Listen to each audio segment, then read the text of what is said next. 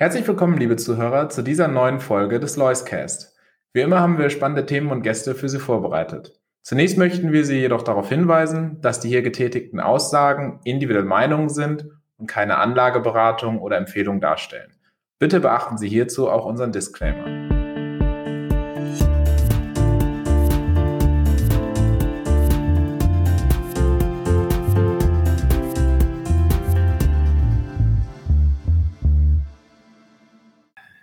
Herzlich willkommen zu einem weiteren Podcast im Juni 2023.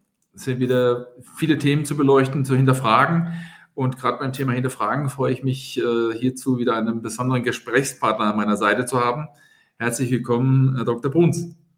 Ja, sehr gerne, Herr Breit. Kapitalmärkte haben ja einiges doch wieder zu bieten. Und ich bin wirklich sehr gespannt auf Ihre Sichtweise. Und äh, deswegen einfach ganz spontan die Frage an Sie, was möchten Sie heute Besonderes hervorheben? Ja, eigentlich müsste man eine Tour de Raison machen. Äh, man kann über Zinsen sprechen. Wir haben einen äh, schwierigen Mai gesehen als Monat, gleichwohl aber auch mit vielen Sonnenflecken. In den Rohstoffmärkten ist Bewegung dabei. Die Konjunktur macht manches aus. Man könnte stundenlang sprechen. Aber vielleicht wollen wir anfangen. Zunächst mal in Deutschland. Das Thema heißt da Rezession oder Stagflation. Ja, das oh. Thema Rezession begleitet uns ja schon eine Weile, aber es scheint irgendwo doch jetzt dann äh, sich in den einzelnen Unternehmen zu melden. Ähm, wie, wie, stellen Sie das überhaupt fest, wenn Sie mit den Unternehmen sprechen, dass da jetzt die Rezession angekommen ist? Was sind das für Punkte, die dann schmerzen? Ja, wir müssen uns immer daran erinnern, Herr Breit, dass ja die deutschen Unternehmen ungewöhnlich international aufgestellt sind. Das geht ungefähr so, circa 70 Prozent der Umsätze und auch der Erträge bei großen deutschen Unternehmen werden im Ausland erwirtschaftet. Umso wichtiger ist es dann, äh, dass das Ausland wirtschaftlich gut läuft. Und hier haben wir ja doch einige Rücksetzer gesehen. In den USA muss man annehmen, dass das Land im zweiten Halbjahr in eine Rezession fällt. Das ist übrigens äh, geschichtlich auch nicht unüblich, denn nächstes Jahr sind Präsidentschaftswahlen und ich habe beobachtet, dass vor den Wahlen eigentlich dann immer die Wirtschaft zur Schwäche neigt. Zweitens, China kommt nicht so in Gang, wie man sich das gewünscht hatte. Sie erinnern sich, dass man ja die Covid-Politik, die auf Lockdowns gebürstet war, eingestellt hatte, einstellen musste sozusagen. Und dann hatte man gedacht, dass China Nachholeffekte hat und seinen Wachstumskurs Kurs würde fortsetzen können. Aber es hat sich nun gezeigt, dass hier doch etwas äh, weniger Momentum in der chinesischen Wirtschaft obherrscht. Das liegt übrigens auch an der Immobilienkrise. Stichwort Evergrande, da hat es doch jetzt manche Ausfälle gegeben und Probleme nach allerdings äh, drei Jahrzehnten quasi Bauboom. Äh, nun, das muss man im Auge halten. Aber für die deutsche Wirtschaft ist das keine gute Nachricht. Abgesehen mal von den politischen Differenzen USA, China, das dämpft ja auch den Wunsch, in China Geschäfte zu machen. Kurz, das hat schon Abstrahlungseffekte für die europäische, insbesondere für die deutsche Wirtschaft. Und das haben wir in den Zahlen ja schließlich auch gesehen in den Zahlen, ja, die Quartalsberichtssaison ist ja auch im Gange. Ähm, aber vielleicht nochmal kurz zuerst einen Blick auf den MSCI, weil Sie auch ähm, von, von Kapitalmärkten gesprochen haben. So der Blick auf den MSCI ist ja erstmal noch nicht ganz so besorgniserregend. Ja, keineswegs, sondern MSCI hatte einen Traummonat, Wonnemonat Mai, könnte man sagen. Und das hat gar nicht so sehr mit der allgemeinen Quartalsergebnisentwicklung zu tun, sondern im Prinzip mit einem großen Faktor und der heißt künstliche Intelligenz insbesondere die Zahlen von Nvidia und dort äh, vor allem der Ausblick haben ja die Märkte mehr als beflügelt. Im Übrigen, vielleicht das mal äh, unter uns, Herr Breit, das Thema künstliche Intelligenz ist ja keineswegs neu. Ich erinnere mich, als ich noch äh, studierte und promovierte in Münster, da war das Thema neuronale Netze. Kommilitone von mir schrieb übrigens seine Dissertation darüber. Da reden wir aber Ende der 80er Jahre, Beginn der 90er Jahre. Ich weiß das von Banken, das hat man versucht mit neuronalen Netzen. Das ist ja der Vorläufer, wenn Sie so wollen, der künstlichen Intelligenz, Börsenkurse vorherzusagen und dergleichen.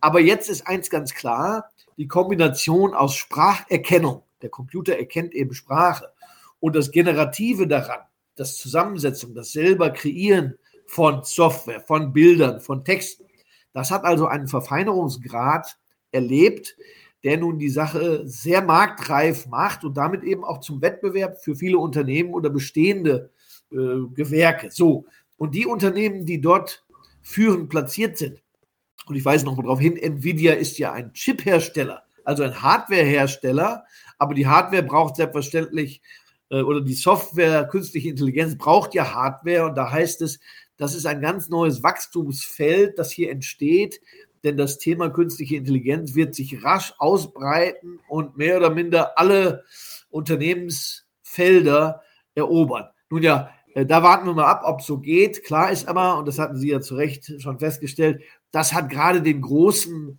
Technologieunternehmen an der Wall Street richtig Rückenwind verschafft und entsprechend war auch die Kursentwicklung. Man wird mal schauen, ob das anhält. Übrigens hat die Sache auch eine Kehrseite. Alle Unternehmen, die heute Geschäfte betreiben, die bedroht sein könnten, weil sie substituiert werden könnten durch künstliche Intelligenz, die haben auch sehr empfindliche Kursverluste erlitten.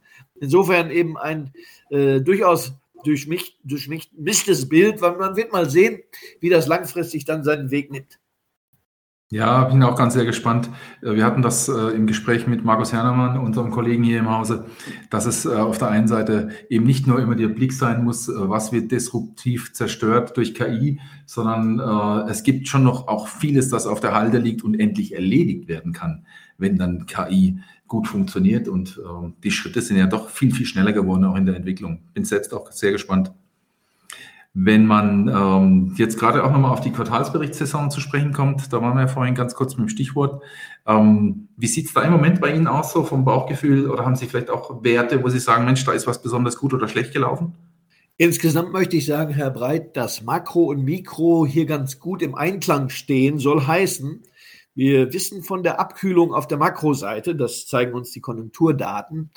Und man wäre ja deshalb auch geneigt gewesen, bei den Mikrodaten der Unternehmen entsprechende Zurückhaltung zu spüren. Und genauso war es auch. Nicht zuletzt auch in den USA. Vielleicht darf man, darf man mal einen Sektor herausgreifen, der ja sehr bestimmt ist. Der Einzelhandel. Da haben wir sogar bei vielen Unternehmen doch größere Probleme gesehen. Vielleicht denken Sie mal an sowas wie Macy's und, und Target. Also große US-Kaufhausketten oder Konsumläden, Ladenlokale, das habe ich in gewisser Breite gesehen. Da haben wir schon Kaufzurückhaltung, liegt, wie ja bekannt ist, an der Inflation. Die Leute haben nicht äh, genug Kaufkraft, um diesen Effekt auszugleichen. Und die Unternehmen haben mitunter schon gewarnt. Denken Sie vielleicht auch nochmal an Nike. Äh, das ist ja ein weltweites Geschäft, aber da nützt es alles nichts sondern da ist die Verbraucherstimmung doch durchgeschlagen. Und das hat man doch bei manchen Unternehmen jetzt gemerkt. Ich meine, wenn man mal von Technologie, künstliche Intelligenz absieht, dann war die Berichtssaison eher mau mit einer Bemerkung, die ich noch machen müsste. Ich hatte den Eindruck, dass Europa besser durch die Kurve gekommen ist als die Amerikaner.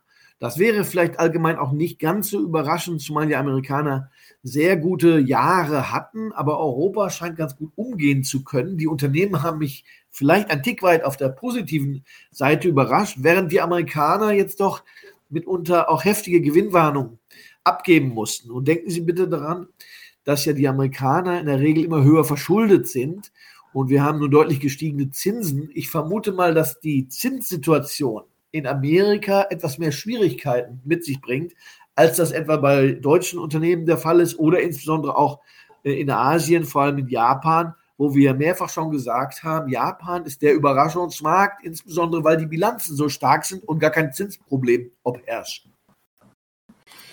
Das heißt, äh, ein bisschen abgeleitet, Konsum kann unter Druck kommen, Märkte an sich unter Druck kommen. Japan ist dann das positive äh, Bild ähm, mit, mit endlich wieder einem positiven Ausblick und auch schon ein Stück weit dokumentiert, ähm, dass, dass sich was bewegt und auch sich jetzt wirklich Chancen bieten am Kapitalmarkt.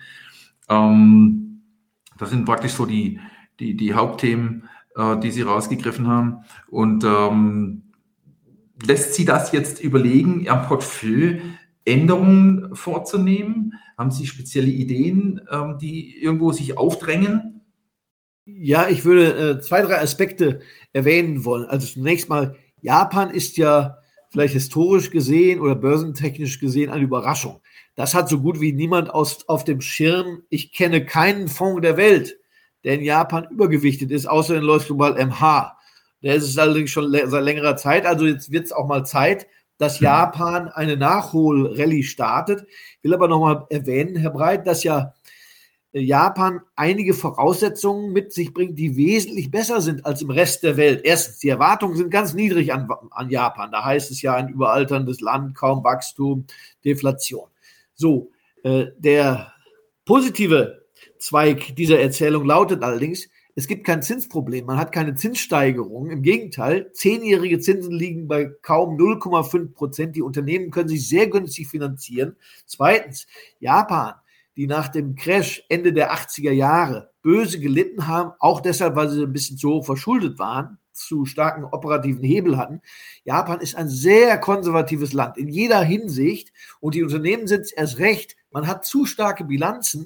Das ist aber äh, durchaus kein Nachteil. Im Gegenteil. Infolgedessen kann man also sagen, ja, Japan hat nun alle Chance, diesen Mangel nachzuholen, den man hatte, und es sieht ganz gut aus, äh, wenn, wenn Sie davon ausgehen, dass die ganze Welt unterinvestiert ist in Japan, dann muss ja nicht vieles passieren, wenn Japan jetzt besser besprochen wird, ja, dass dieser Markt jetzt äh, mit frischen Geldern rechnen kann. Ich erinnere Sie daran, seit Jahresanfang ist der Markt knapp 24 Prozent gestiegen.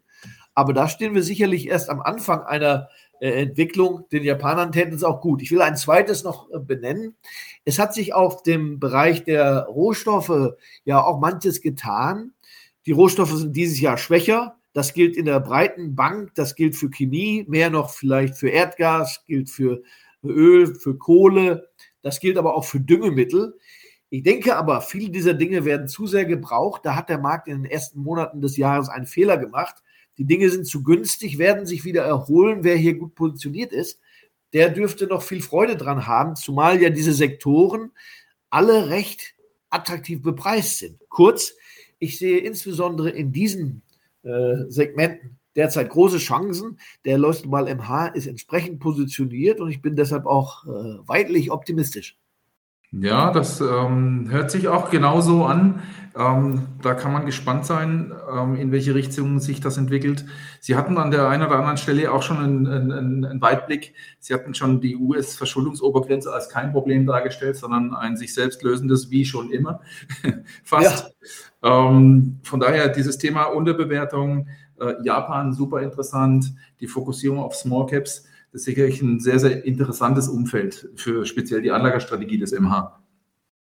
Ja, zumal ja in Zukunft, wenn man auf die Bewertung auf Fondsbasis guckt, also das Aggregat aller einzelnen Dinge, dann haben wir einstelliges KGV, wir haben sehr starke Bilanzen.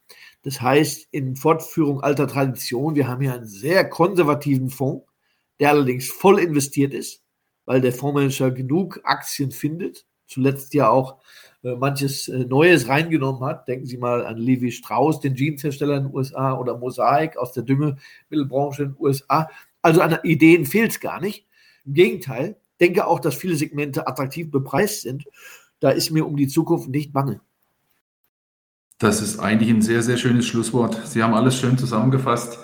Das macht äh, Interesse und hält sicher auch die Zuhörer interessiert mit einem Blick auf den MH. Herr Dr. Bohns, äh, vielen Dank. Grüße nach Chicago. Ich freue mich auf einen weiteren Austausch mit Ihnen und auch nochmal verbunden mit der Bitte an unsere Zuhörer, wenn Sie Fragen haben, wenn Sie mit uns weiter diskutieren wollen, einfach auf uns zukommen. Wir sind sehr daran interessiert, mit Ihnen in den Dialog zu treten oder auch gerne logischerweise zu bleiben.